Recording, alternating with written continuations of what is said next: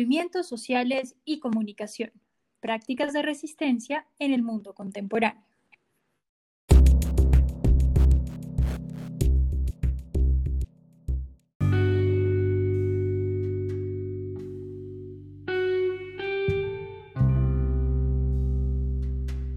Bienvenidos, estimados oyentes, a este espacio de análisis social, entender las distintas configuraciones y transformaciones de los movimientos que son el recurso ciudadano principal por medio del cual se visibiliza la realidad de la sociedad. Hoy hablaremos sobre los procesos de movilización, sus impactos y desarrollos a lo largo de las décadas, a partir de dos ejemplos concretos las movilizaciones de mayo del 68 y la configuración de los nuevos movimientos y polémico caso de Cambridge Analytica del 2016 y las elecciones presidenciales en Estados Unidos que dieron como ganador a Donald Trump. Además, es importante destacar el papel de los medios de comunicación por su capacidad de estructurar espacio público, es decir, pueden favorecer o impedir la expresión pública y el acceso a la información, elementos claves para el ejercicio de los derechos, tanto en los campos sociales, económicos, políticos y culturales. Por eso, los medios transforman la visibilidad pública y brindan diferentes dispositivos de legitimación que en últimas permiten ampliar la expresión y difusión de los objetivos de los movimientos sociales. Lo anterior nos permitirá tener un acercamiento sobre la paradoja del orden y el cambio social contemporáneo, por medio de sus caminos de acción y planteamientos teóricos, los cuales posibilitan despejar el gran interrogante del cambio social y sus mecanismos de despliegue en la sociedad moderna desde un orden y sentido direccionado tanto por los individuos como por la estructura. Siempre teniendo en cuenta que el cambio es un proceso en el tiempo a, corto, mediano y largo plazo, que se configura a través de diferentes vías, por lo cual nuestra pretensión es simplemente las movilizaciones sociales.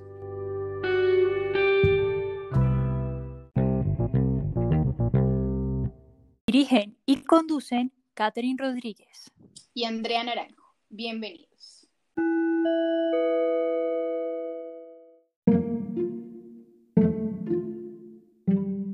América Latina, desde el año pasado se han venido presentando olas de movilizaciones sociales con diferentes fines políticos. Con la abrupta irrupción del COVID-19 en la cotidianidad de nuestros países, los gobiernos pensaron que estos temas iban a pasar a un segundo plano, es más, que se iban a extinguir por un tiempo. Sin embargo, recientemente, el 19 de mayo del presente año, Chile volvió a registrar violentas protestas, esta vez por falta de alimentos durante la cuarentena. El objetivo era reclamar al gobierno chileno ayudas ante la crisis social por la pandemia del coronavirus, que ya suma 46.059 contagiados y aproximadamente 500 fallecidos.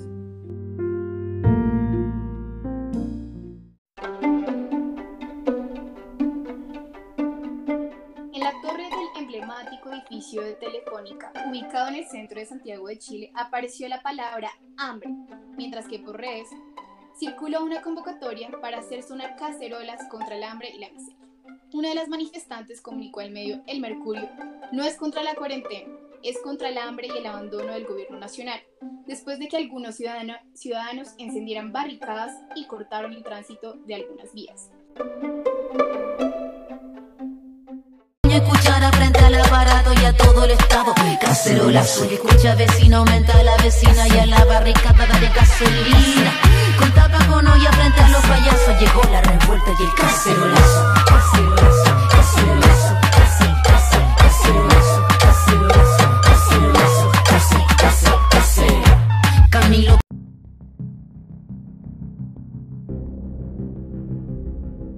de Chile, Sebastián Piñera, anunció que se entregarán 2.5 millones de canastas de alimentos y útiles de limpieza e higiene a las familias más necesitadas vamos a llegar a cerca del 70% de las familias.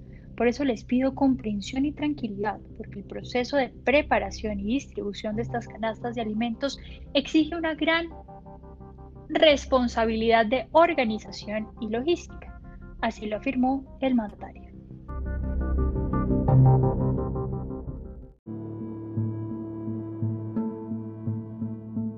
Chile se ha caracterizado por la contundencia y durabilidad de sus marchas, lo que para muchos resulta una gran sorpresa.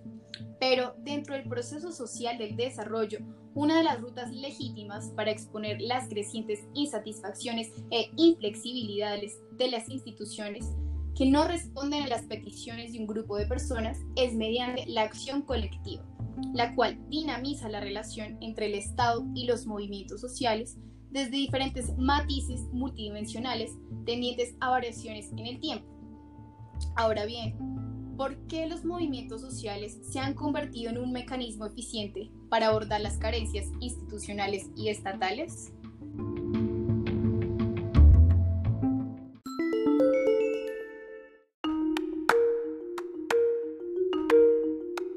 Fundamentos de los movimientos sociales y la comunicación. Descripción teórica del poder político e ideológico.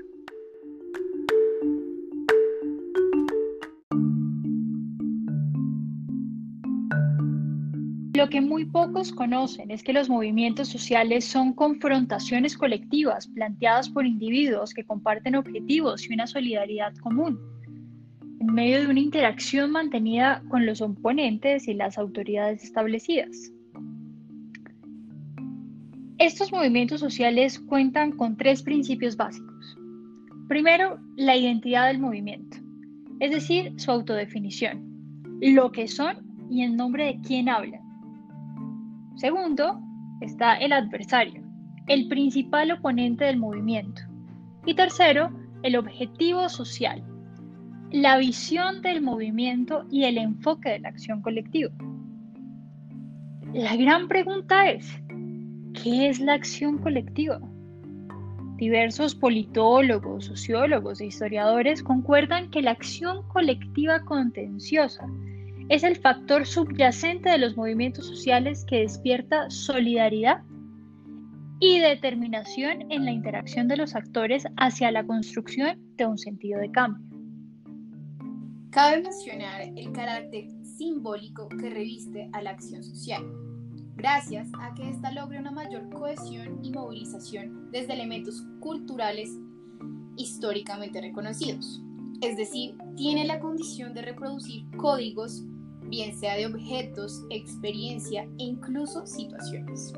De manera que los movimientos sociales son dispositivos mediante los cuales se evidencian y recalcan circunstancias de gravedad, injusticia e inmoralidad en la sociedad debido a que elaboran marcos de significado más amplios con el fin de hacer eco en diferentes escenarios culturales, transmitiendo un mensaje a quienes ostentan el poder o representan entidades nacionales. Sin embargo, Andrea, ¿cuál es el eje que coordina y mantiene la acción colectiva? Para empezar, es importante tener en cuenta el consenso como un núcleo a través del cual se permite difundir información en cabeza de un líder, explotando sentimientos de proximidad y cooperación en actores sociales de diferentes clases, con el deseo de contribuir al bien común del grupo al que pertenecen. Asimismo, es primordial distinguir entre aquellas olas de protestas como fenómenos que ocurren una sola vez frente a los ciclos de protestas que involucran varios picos de ola, las cuales pueden convertirse en eventos masivos como marchas, bloqueos en las calles y hasta huelgas. De ahí que se hacen visibles a la opinión pública y al Estado. Lo único es que requieren de mucha organización y recursos para mantenerse en el tiempo. Eso es cierto, Katy, y es por eso que es fundamental la participación de los medios de comunicación, ya que es como parte de la estrategia de ampliación de la visibilidad de los movimientos sociales junto con las peticiones, ya que para que un acontecimiento adquiera la condición pública o de noticia debe cumplir un conjunto de requisitos que son lo que se confiere eh, con el fin de ascender al escenario de masa mediática. En otras palabras, la notabilidad de un acontecimiento está estrechamente vinculada a los procesos de rutinización y de estandarización de prácticas entonces te vuelvo a preguntar, De ahí, ¿cuáles son los cambios en la orientación simbólica que repercuten a nivel ideológico o político?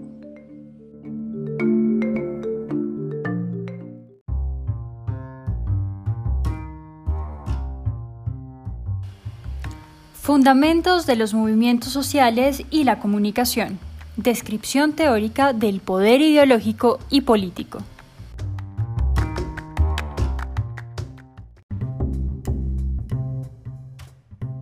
Parte del podcast vamos a referirnos a dos autores que han centrado sus teorías en torno a los movimientos sociales, como lo son Michael Mann y Carl Steele particular en dos aspectos esenciales, el poder ideológico y político que a continuación les vamos a describir. Usualmente el cambio social se concebía exclusivamente dentro de la esfera política como la clave para comprender el complejo curso de transformación de los acontecimientos a partir del Estado. Es decir, era una construcción basada en los pensamientos del siglo de principio, con el propósito de darle una lectura lineal a la realidad. Sin embargo, el sociólogo Michael Mann abordó el cambio desde la orilla de los procesos históricamente emergentes de largo aliento, teniendo en cuenta que la sociedad se sustenta en múltiples redes socioespaciales, al igual que en poderes organizados, por lo cual no puede haber una noción mecánica de unicidad, pues si se cambia un criterio, no necesariamente se cambia la totalidad.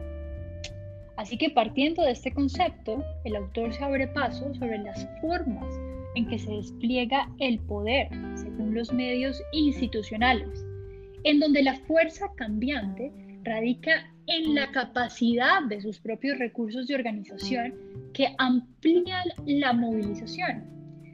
De ahí que es muy normal ver cómo se superponen entre sí ya que la sociedad no es estática.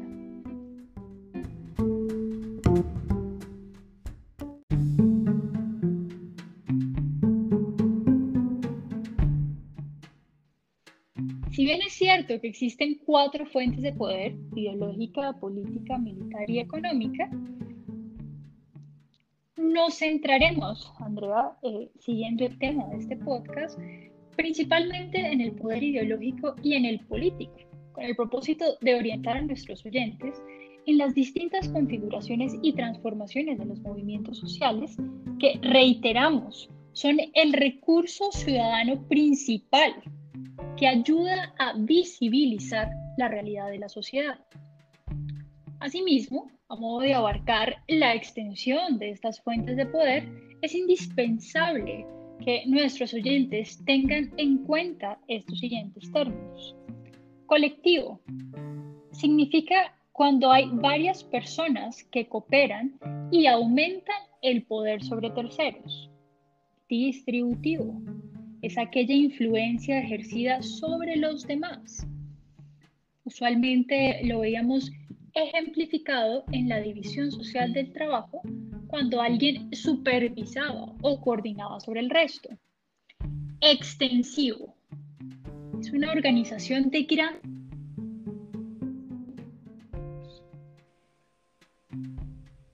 extensivo. Cohesión y cooperación. Es decir, la capacidad de movilización, coordinación y lealtad que se tenga. El autoritario significa que impone órdenes alcanzando una obediencia consistente. Y por último, difuso, más a un nivel espontáneo, inconsciente y descentralizado, haciendo alusión más que todo a los mercados globales, las clases sociales, incluso a la misma nación. Entonces, desde este marco y estas características mencionadas anteriormente, Andrea nos va a explicar entonces qué son estos poderes ideológicos y políticos.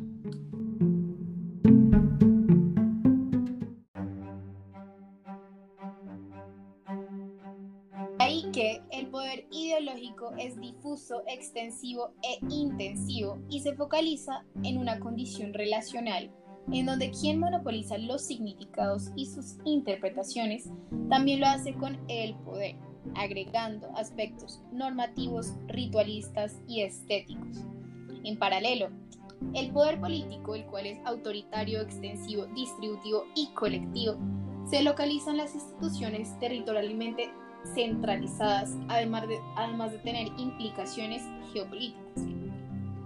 De igual forma, Michael Mann replantea la creencia de que el poder político a través del Estado-Nación es la manera más usada para el cambio social, pues a pesar de actuar como una fuerza centralizadora, se sobredimensionan sus efectos teniendo presente de que existen otras fuerzas de poder, las cuales también influyen en los fenómenos de la sociedad y por eso ninguna puede ser considerada más privilegiada que la otra porque se intersectan entre sí en determinados momentos. Sin duda alguna, después de profundizar en este panorama estructural, es fundamental abordar el rol de los individuos. Entonces, ¿hasta qué punto el cambio social es independiente o dependiente de la voluntad de estos? El mundo para existir es organizado por los individuos mediante complejas escalas que le otorgan un sentido a la realidad.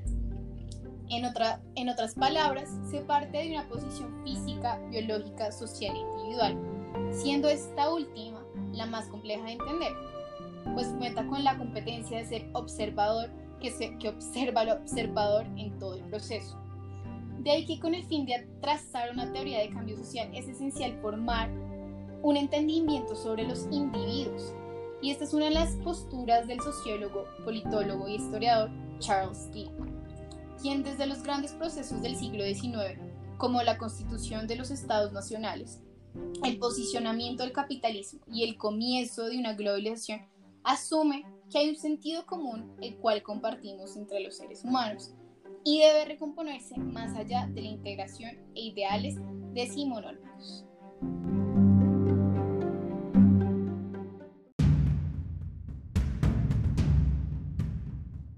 Entonces, con los planteamientos teóricos que nos estaba explicando Andrea, el autor Charles Tilly parte de una teoría relacional. ¿Qué quiere decir esto? Él aborda el problema del cambio social anclado a contextos espaciotemporales específicos, en donde privilegia las acciones de los individuos como de los grupos sociales que intentan transformar una parte de las relaciones de poder instituidas. En consecuencia, los sucesos mentales del individuo están percibidos como productos de la vida social y determinados tanto por los comportamientos sociales como los lazos entre las personas y la sociedad. Por eso es que podríamos decir que la conciencia individual es una mentalidad global. Esto evidencia que la vida social es para Tilly una de las rutas de acción dentro de las estructuras basada en las pautas de interacciones repetitivas y significativas que van conformando redes del mismo vínculo social sin dejar de lado la elección racional que los individuos tienen y a través de la cual escapan de esa pugna del determinismo, pues el individuo sabe elegir lo mejor para sí mismo. Ahora bien, desde esta orilla se despliega la autodirección por parte del individuo lo cual va a estar guiado por ciertas pautas de comportamiento y de conducta que se acoplan a las reglas de un grupo o campo específico, generando un orden implícito que va a ejercer un control sobre la conciencia del individuo. Por lo tanto, quien no se comporta de acuerdo con estas pautas queda excluido del reconocimiento social del entramado de individuos donde rigen esos principios de conducta. Son estos planteamientos lo que nos deja el sociólogo Norbert Elias, quien dice que la adaptación de la conciencia y el trato social está relacionada con el reconocimiento del estatus social del otro, pues las reglas de conducta y comportamiento representan un código simbólico para ciertas posiciones dentro de la estructura social. Y es así como estas pautas se van a interiorizar paulatinamente en la conciencia del individuo y se vuelven un carácter diferenciador y van a orientar su comportamiento según estos modelos figuracionales. Interesante.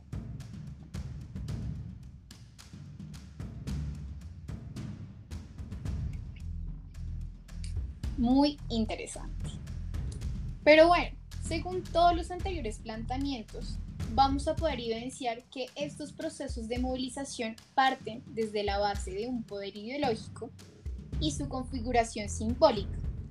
Estas van a ser utilizadas por el poder político para alcanzar sus propósitos. Es de este modo que los individuos van a convertirse en capital que moviliza la estructura de ambos poderes desde la orientación de la acción. Por eso, el proceso del cambio social es a través de los movimientos sociales y parte de los recursos proporcionados por el poder ideológico para influir y fortalecer el poder político. Un elemento intermediario entre estos dos poderes son los medios de comunicación que por su alto despliegue en la sociedad permean y convocan la capacidad de opinión de los ciudadanos.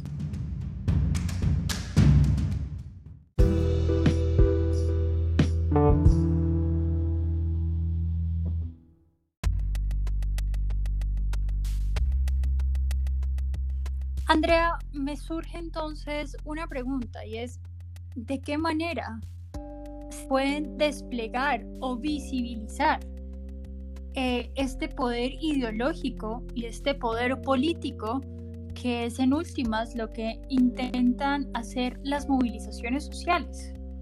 Y me viene a la mente a un autor muy importante que es Manuel Castells él dice que, si bien es cierto, estas relaciones de poder se manifiestan a través de la articulación de redes, las cuales son vistas comunicativas que procesan y difunden la información contenida en la sociedad misma. Estas funcionan como un tipo de organización que contiene los intereses y los valores sociales, utilizando la comunicación como forma base de transmisión de poder, es decir, donde efectivamente se evidencia este poder. Entonces, las redes cooperan entre sí dependiendo de la comunicación existente entre ellas y esta forma de organización se ve como efectiva para la sociedad actual, porque se configura en su entorno, se adapta al cambio de sus componentes sin alterar el objetivo, se pueden expandir, reducir o transformar. De esta manera, la comunicación y la información se convierten en fuentes de poder que pueden repercutir en el cambio y en el control social.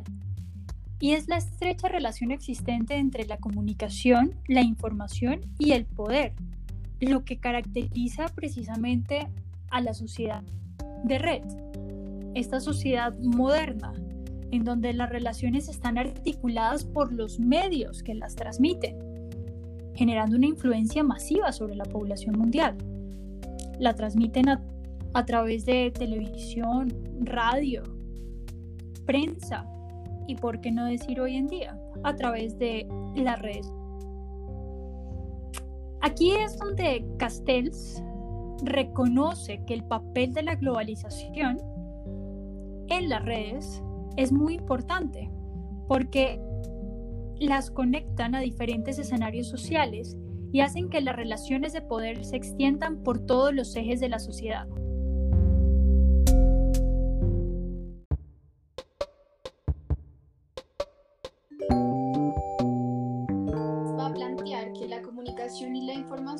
Han sido las fuentes de poder y el contrapoder. Y esto se debe porque en la mente de las personas reside el poder donde existe como tal. Y por esta razón se piensa de una manera en específico y esa manera de pensar atiende a determinados intereses y valores. Y ese, ese poder se va a manifestar en las prácticas de cotidianidad. Y de ahí se va a partir que las relaciones de poder van a estar íntimamente ligadas aquello que se llama la persuasión o el control social. Por otro lado, esto también se debe ya que la mente de cada persona está constantemente dentro de un contexto de comunicación donde recibe señales de todo tipo, las cuales están en la base de las emociones, los sentimientos y las tomas de decisiones. Y es por esto que Castells va a plantear que la presencia de una relación entre comunicación y poder es algo que se presenta con mayor claridad en la sociedad red, en donde las redes de comunicación constituyen las prácticas sociales dentro del marco de la integración global y local.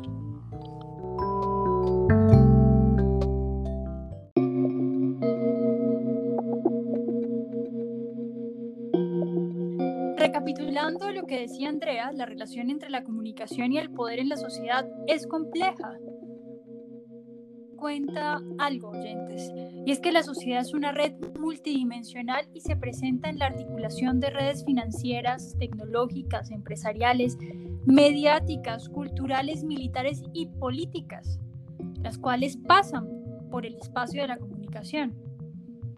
Por eso la comunicación es donde se construyen las relaciones de poder y por lo mismo cualquier tipo de poder, cualquier tipo de acción tiene que pasar obligatoriamente por el de la comunicación para llegar a la mente de cada individuo, que es como veníamos explicando, recibe el poder. Muchos de ustedes se preguntarán, bueno, ¿y qué es una red? La red es un conjunto de nodos interconectados.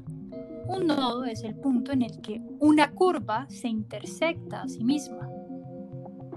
Lo que un nodo es concretamente depende del tipo de redes a las que nos estamos refiriendo. Las redes son estructuras abiertas que pueden expandirse a grandes dimensiones, crean nodos nuevos siempre y cuando se compartan los mismos códigos de comunicación.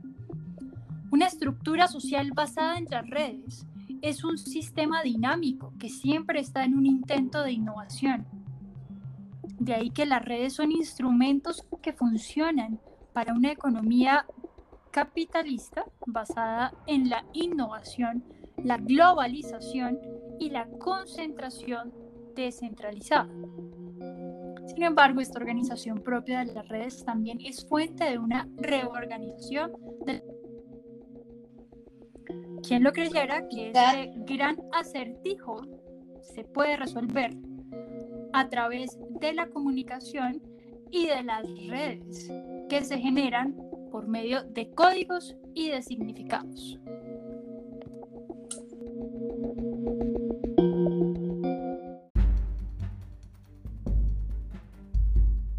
Ahora bien, Caterina oyentes, desde Manuel Castells nos vamos a dar cuenta de que las tecnologías de la información van a entrar como herramientas muy poderosas que van a reforzar las prácticas de participación y a la vez van a facilitar la creación de una cultura activista más horizontal.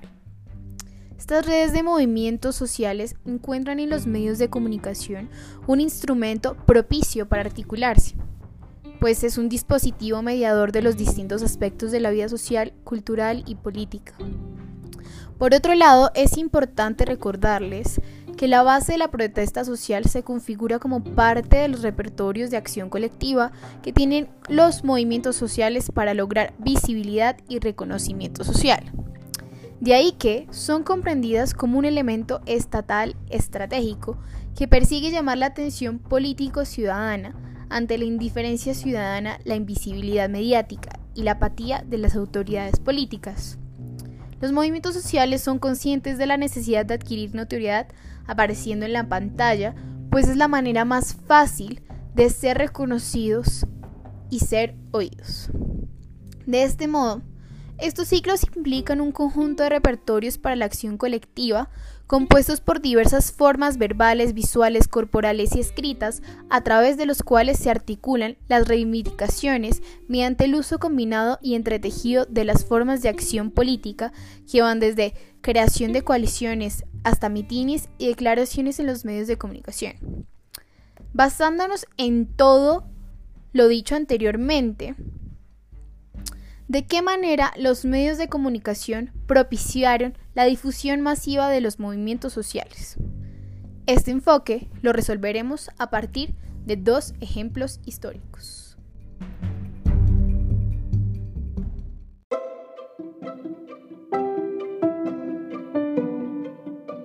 Movimientos sociales y comunicación. el paradigma de la modernidad.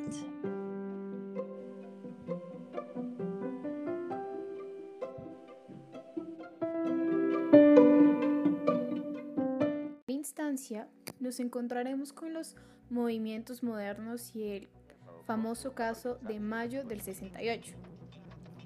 Me parece importante reiterarle brevemente a la audiencia cómo Mayo francés del 68 continúa en plena actualidad, suscitando interesantes análisis desde las más diversas perspectivas. 50 años después, seguimos conmemorando este famoso mes de mayo. Se preguntarán ustedes por qué su relevancia si para muchos fue una revolución fracasada. Esto es porque mayo fue algo más que el intento de derrocar a un gobierno desgastado y el deseo de reformar la universidad y mejorar las condiciones laborales. Mayo representa el único y único momento en que la sociedad, casi por completo, detuvo la maquinaria de su vida cotidiana, salió a la calle y liberó la palabra que llevaba prisionera en su seno, aplastada por décadas de silencio y rutina. El Mayo parisino había comenzado con la activación de un movimiento estudiantil, como muchos hemos escuchado, que toma más fuerza que nunca ante la represión policial. Se solidariza, se agrupa, se reúne en asambleas, hace pintadas y enfrenta a la policía desde significados, símbolos y objetivos. Más aún, surge un movimiento que arrastra a una masa desorganizada y poco politizada pero que encuentra bruscamente una revuelta en medio de expresar sus temores, sus rechazos y sueños dentro de una acción colectiva contenciosa. Después de días de intensa movilización, esta se va apagando y le toma el revelo al movimiento obrero.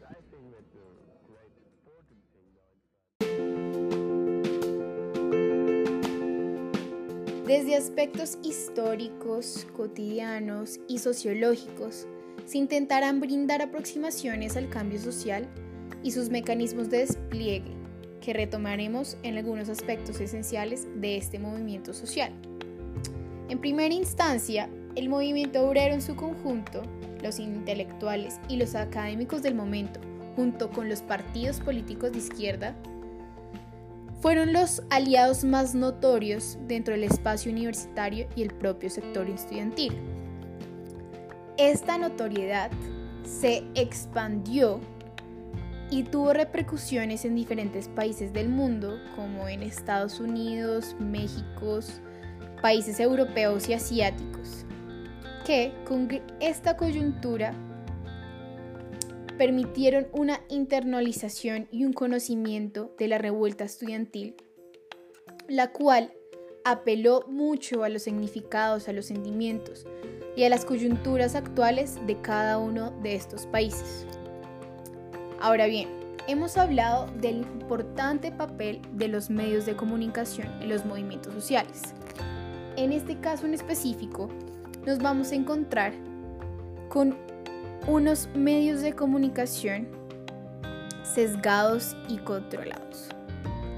Por un lado, en la época del 68, los medios masivos y como una estrella recién llegada al universo de las telecomunicaciones, la televisión, la cual tenía un excepcional crecimiento que experimentó la economía francesa en ocasiones, o en casi toda la, todo el movimiento, el presidente de la época, Charles de Gaulle, supo captar mejor que nadie el inmenso poder de aquel increíble avance tecnológico, lo cual le permitió adentrarse en las casas de los ciudadanos y transmitirles personalmente el mensaje que a él mismo le convenía. En su calidad, el presidente de la República podía controlar no solamente el contenido de la información, sino el momento en que éstas debían ser emitidas en la pantalla. Por otro lado, en 1963, el ministro de Información creó el Servicio de Enlace Interministral para la Información y su misión consistía en reunir cotidianamente a representantes de diversos ministerios con periodistas de radio y televisión para coordinar las informaciones gubernamentales. Claramente, a partir de esto se puede encontrar un mecanismo institucional que está orientado a controlar la información audiovisual antes de ser transmitida. Entonces, ¿qué tipo de información estaba recibiendo la sociedad de mayo de 68? ¿Y qué repercusión tenía esto en ellos? El otro gran medio de comunicación protagonista de este movimiento social fue la radio. Cabe resaltar que en los 60 la media de transmisores vendidos por año rondaba en los 250 mil y en tan solo una semana del mes del mayo de 68 se vendieron 400 mil. Se imaginarán que las estanderías de las tiendas quedaron vacías. Y esto se dio gracias a las consecuencias del silencio de la televisión, la información sesgada y controlada que se metía en el tiempo. Así que la radio se convirtió en aquel lugar de información fiable de lo que estaba sucediendo. Pero, como se imaginarán, no precisamente por medio de las radios controladas por el Estado, sino gracias a las radios llamadas pero peyorativamente periféricas.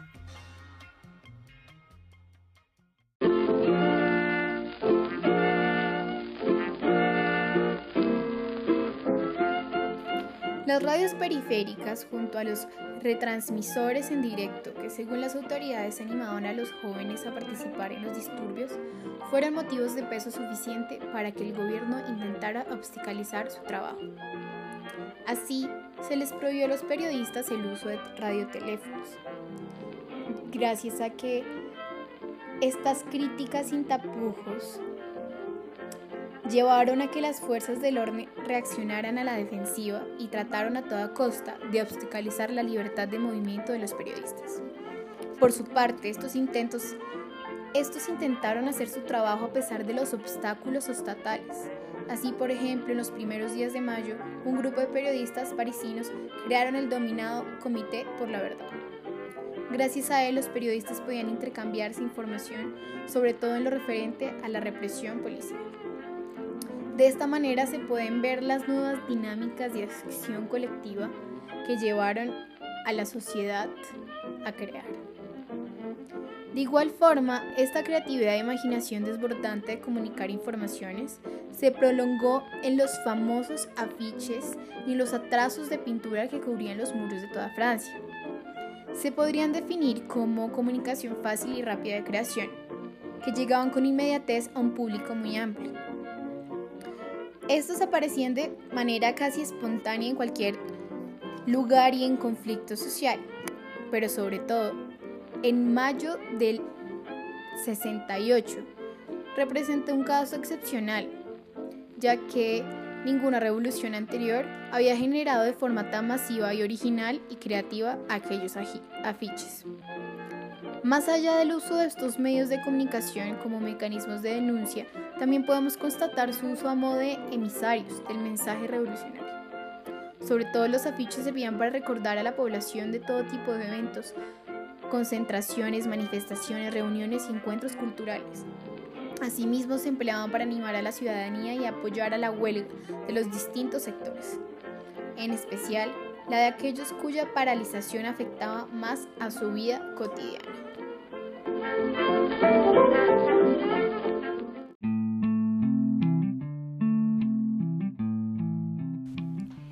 Gracias Andrea por lo que fue ese breve pero sustancioso excursus de lo que fue el mayo del 68 parisino.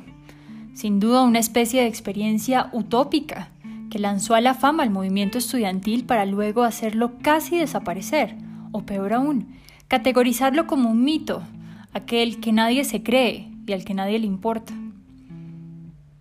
Debemos considerar oyentes que las utopías no se viven, se persiguen. El 68, junto con el resto de las expresiones, deben comprenderse desde esta óptica. Ahora bien, ¿cómo podríamos llamar a lo que ocurre hoy en el seno del movimiento estudiantil como una experiencia utópica si ya ni siquiera la palabra utopía parece tener el mismo significado que antes? Si en el pasado la utopía nos hacía perseguir un sueño, en el presente, quizás, nos hace perseguir el mejor puesto para cada uno de nosotros. ¿Con qué horizonte se encuentran los estudiantes que persiguen utopías de antaño en un mundo en el que han desaparecido prácticamente las referencias de su propia conciencia? A pesar de que mayo del 68 no culminó en un cambio social, sí permitió ser un referente histórico de las posteriores movilizaciones, desde sus aspectos simbólicos hasta los modos eficientes de cómo movilizar las voluntades ciudadanas. Es decir, mostró una ruta de cambio dirigida de abajo hacia arriba para acceder a ciertas esferas del poder político y para visibilizar las problemáticas en ciertos sectores de la sociedad.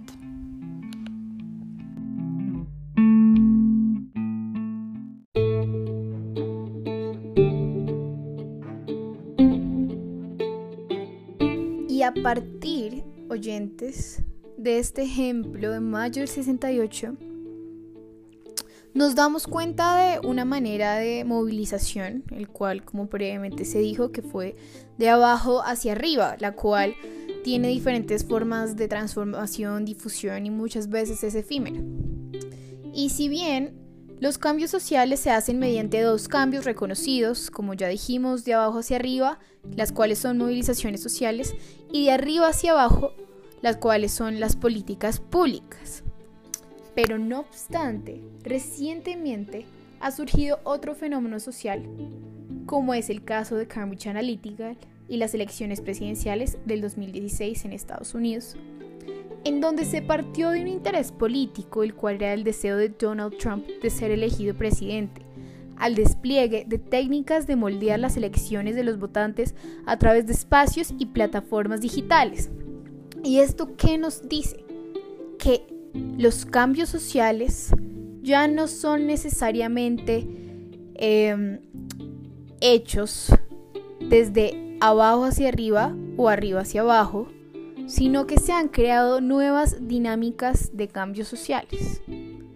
Y es por esta razón que lo ejemplificaremos en el siguiente caso.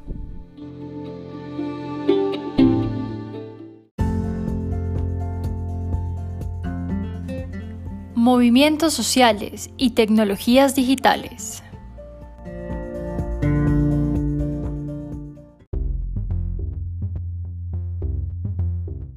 Verdad, Andrea.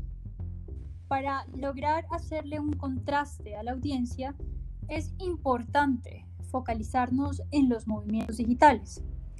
En las últimas dos décadas se ha producido una transformación revolucionaria de la tecnología en cuanto a su morfología y organización de la comunicación, la cual tiene el potencial de incluir al conjunto de la sociedad. Dicha transformación puede definirse como el paso de la comunicación de masas a la autocomunicación de masas, que está definida por la Internet, las redes sociales, móviles, que se configuran en un modo multimodal e hipertextual en sus contenidos. Lo anterior desde un tiempo libremente escogido por cada individuo y con interactividad como norma. Los sujetos pueden construir sus propias redes de comunicación, es decir, cuentan con una capacidad de autocomunicarse. Sin duda, la autonomía comunicativa es la base de la autonomía organizativa, cultural y política con respecto a las instituciones dominantes de la sociedad. Ahora bien, los oyentes se preguntarán, ¿cómo se constituyeron estos movimientos digitales? Para empezar, los movimientos digitales son espontáneos e instantáneos y se inician como resultado de una explosión ante la indignación subyacente en la sociedad, que es activada por una llamada a la acción mediante la Internet y sus herramientas digitales. Naturalmente, en todos los casos hay antecedentes de luchas y protestas sociales que conducen a grupos y personas muy diversas a participar en la protesta. Pero no hay una organización previa del movimiento, tan solo hay una expresión genérica de un deseo de movilización contra algún tipo de injusticia. Esto quiere decir que los activistas que están al frente de la lucha social se sitúan de nuevo en las primeras filas del movimiento, pero el movimiento como tal mucho más amplio que lo vivido anteriormente, incluso en mayo del 68, cuando estos activistas no habían conseguido un apoyo social mayoritario. Por eso, a continuación, queremos presentar algunas de las principales características de estos movimientos digitales. Para empezar, se generan en una instancia que va desde el Internet, los blogs o las redes sociales, como Facebook, y apoyados en YouTube, y se difunden mediante breves mensajes en Twitter. Las anteriores tres que he mencionado son redes sociales. Estos son instrumentos esenciales en la activación y mantenimiento del movimiento, así como instrumentos de registro visual y distribución viral como videos e información en general, que cuentan con la característica esencial de que se actualizan inmediatamente. Asimismo, la comunicación de movimiento es multimodal. ¿Qué quiere decir esto? le da una importancia y relevancia a las imágenes, especialmente las que se generan desde el propio movimiento y las que conectan distintas experiencias de distintos movimientos en otros países. En particular, y es algo que los oyentes pueden comprobar, las imágenes de la violencia del sistema que se pueden ver eh, en las redes sociales circular generan una solidaridad y están reforzadas por una movilización desde la indignación. Sirven como una protección contra la represión desbocada que llevan a cabo algunos estamentos de seguridad, como lo puede ser la policía o en su defecto el SMAT. Las redes de Internet y de comunicación móvil sobre las que se construye el movimiento digital son horizontales y selectivas.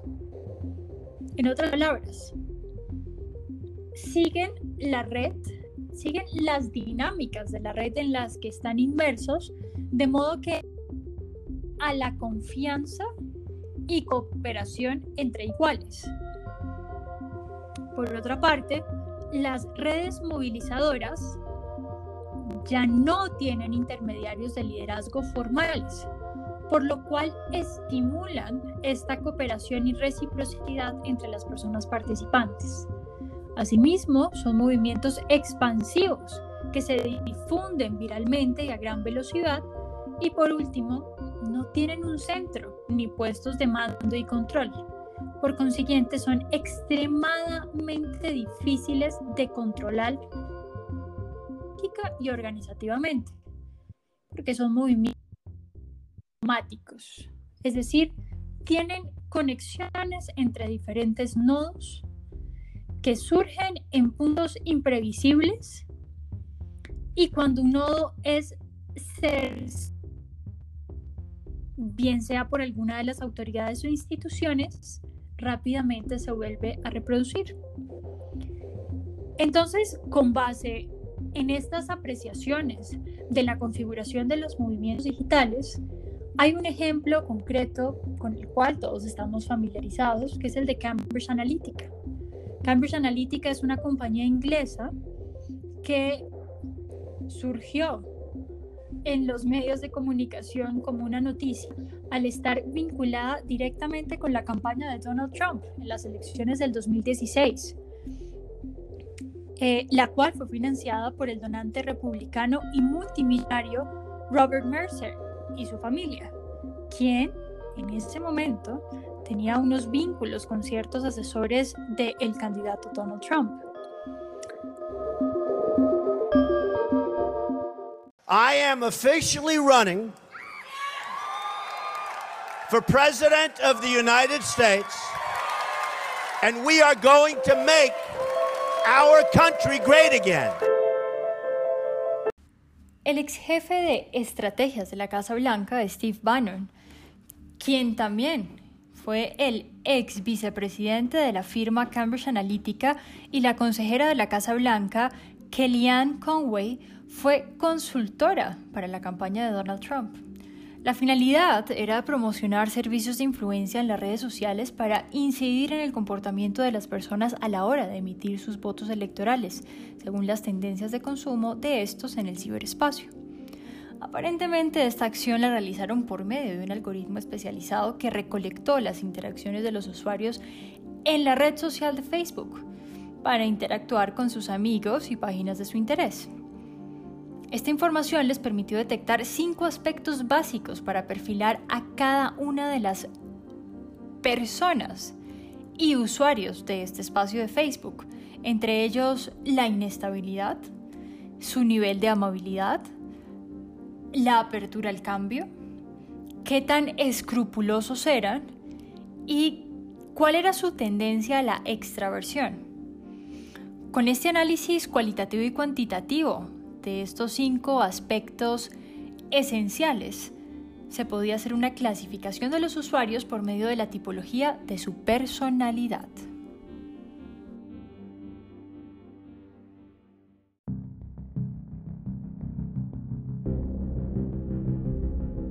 Por increíble que parezca y sacado de un guion de película, la firma Cambridge Analytica extrajo información privada de los perfiles de Facebook de más de 50 millones de usuarios en Estados Unidos sin su consentimiento. Así lo comprobaron posteriores investigaciones con los testimonios de ex empleados, ex asociados e incluso documentos que encontraron. Esta histórica filtración permitió a la empresa explotar la actividad privada en redes sociales de un porcentaje enorme del electorado de Estados Unidos para desarrollar técnicas con el fin de favorecer la campaña presidencial del hoy presidente Donald Trump. Incluso, curiosamente, una vez electo, Donald Trump declaró en el programa 60 minutos de CBS el hecho de que tenga en términos de números con Facebook, Twitter, Instagram, entre otras redes, creo que me ayudó a ganar en una carrera en la que otros gastaron más dinero que yo.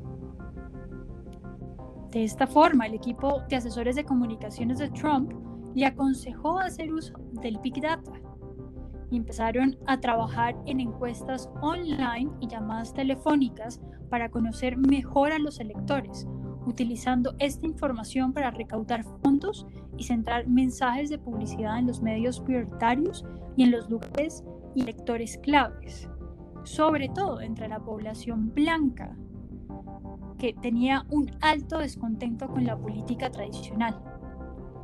Todo este trabajo de datos se sustanció en la puesta en marcha de una gran base, a la cual denominaron Proyecto Álamo, que logró reunir información de al menos 14 millones de votantes que estaban indecisos, pero eran altamente persuasibles.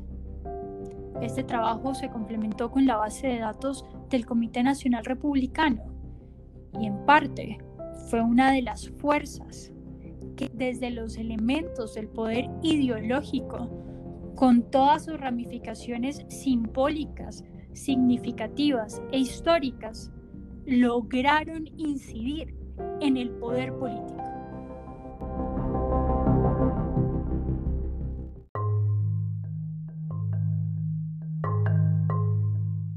Ahora, oyentes, desde esta nueva perspectiva planteada, se puede comprender cómo a partir de los nuevos medios de comunicación, sobre todo aquellos digitales, se cambian las relaciones de los movimientos sociales, pues el espacio y el tiempo anulan las distancias físicas para la interacción y hacen que los flujos informativos y la interacción sea inmediata y masiva. Esto en gran medida se debe a que en los últimos 10 años se ha presentado una serie de transformaciones en los modos en los que se ejerce la comunicación política, cambios que van desde lo operativo de sus flujos, alcance e impacto, cambios en la forma de construir la verdad y que se explican en buena medida gracias a la digitalización de los medios de comunicación, concretamente a las redes sociales y al empleo de un lenguaje audiovisual que explota el lado efectivo del ser humano. Todo lo anterior se da desde una iniciativa de acceso abierto en la configuración y consolidación de las preferencias políticas y su materialización en las secciones y plebiscitos, las cuales, desde un poder político e ideológico, van a tener una tergiversación efectiva de los fenómenos, todo basado en el neuromarketing y el empleo de un lenguaje audiovisual propio del mundo del espectáculo que deriva en la llamada psicopolítica. Esto debido al incremento de uso de redes y en consecuencia del material formal e informal formado y relacionado con dicho término sobre todo ocasionado por el fenómeno de la elección de Donald Trump como presidente en los Estados Unidos. De ahí que la posverdad aparece y se traduce como la imposibilidad de alcanzar una verdad, dado a la falta de criterios de corroboración que se establece. Implica verdades que se contradicen, verdades que ya no dependen de los hechos o de la lógica, sino que se enraizan en las emociones y que encuentran en lo político un campo fértil. La posverdad es un tipo de comunicación que si bien no resulta nuevo en nuestra sociedad, y no por ello adquiere cualidades particulares en nuestra época, puesto que sirve de eufemismo y actualización de ese otro concepto más familiar que es la propaganda.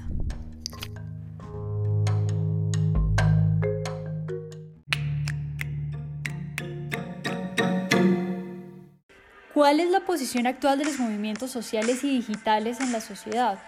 Sin duda, esta pregunta nos lleva a una reflexión final. Recapitulando lo que ha sido la temática de este podcast, es fundamental, oyentes, tener en cuenta la potencia de la acción colectiva, que es la que reúne las voluntades individuales en pos de un cambio.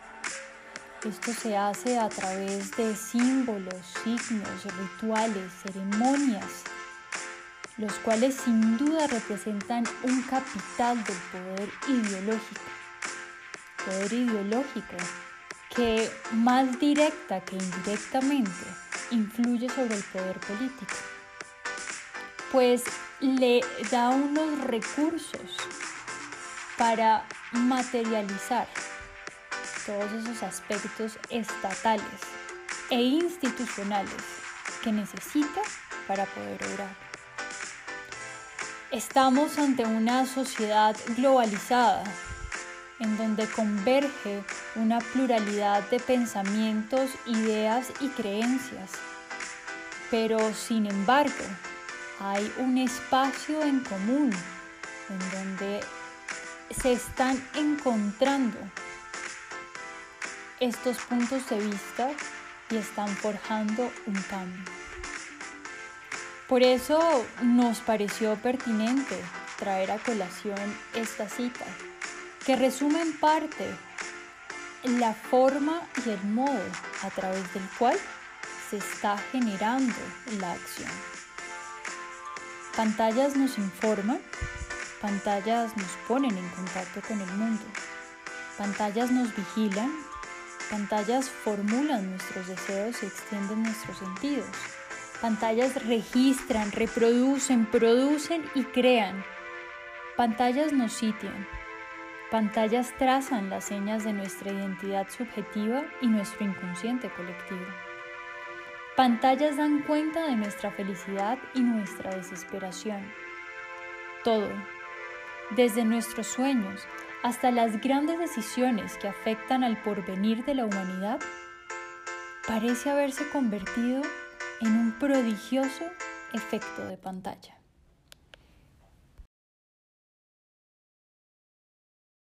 Es así como oyentes que esas palabras de Eduardo Subirat se encuentran con la visión de Charles Tilly sobre la reinvención y futuro de los movimientos sociales del siglo XXI, en donde los participantes han integrado estas nuevas tecnologías en sus organizaciones y en sus muy reivindicativas acciones. Sin embargo, aún surgen cuestionamientos. ¿Están las nuevas tecnologías transformando los movimientos sociales? ¿De qué forma? Si es así, ¿cuáles son sus efectos? ¿Cómo interactúan las nuevas tácticas y formas de organización con los movimientos sociales del siglo XXI? Ya hemos visto ejemplos y podemos relacionarlo, pero aún quedan incógnitas por resolver y por estudiar. Resumen, oyentes, deben tener en cuenta que los cambios en los movimientos sociales se han visto reforzados por el funcionamiento de la globalización. De arriba hacia abajo, la globalización produce conexiones entre centros de poder, enlaces comerciales con nodos financieros, relaciones coercitivas con fuerzas militares, relaciones culturales con grupos étnicos y religiosos y la combinación de estas tres. De abajo hacia arriba, la globalización ha impactado muy diferente, pues incluye conexiones tales como las corrientes migratorias de larga distancia, las comunicaciones telefónicas transfronterizas y transoceánicas, remesas y regalos enviados por los migrantes a sus localidades de origen y el bagaje compartido por los organizadores de los movimientos sociales.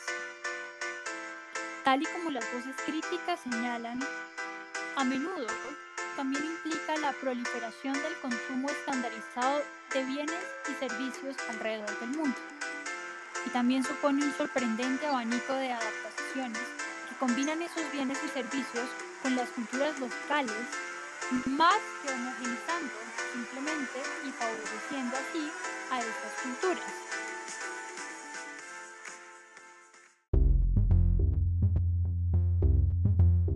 Y se puede presenciar hipotéticamente un escenario al que se puede llamar entre ambas, es decir, puede haber una interconexión o un terreno medio de negociación.